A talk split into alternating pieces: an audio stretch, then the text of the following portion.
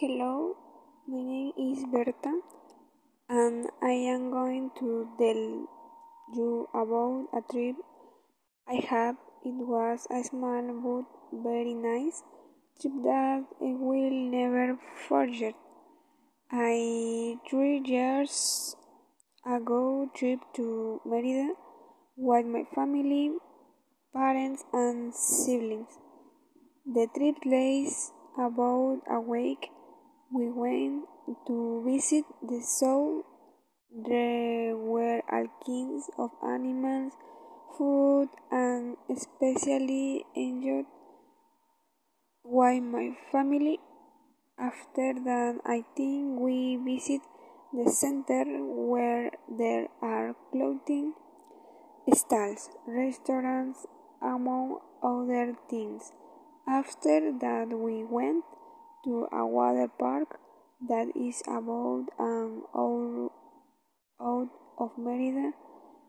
That day we left early and returned to the hotel around six in the afternoon.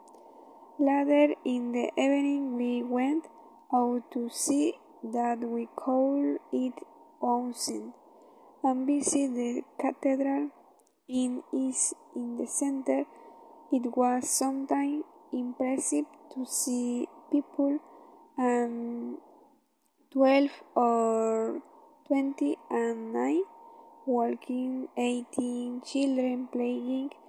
When in Cancun, where la I live, it is obvious that there is no that. It was sometimes impressive that it really did not expect to see both. It was nice to see and know everything that could be of Merida.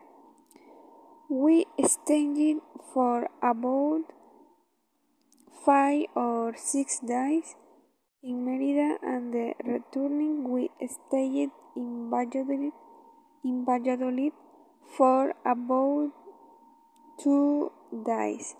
There is there it was only to visit cenotes with my family and are fans of cenotes and we love it.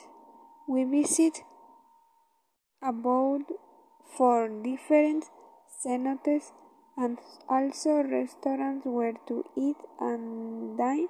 It was a fun trip and it was the best moments.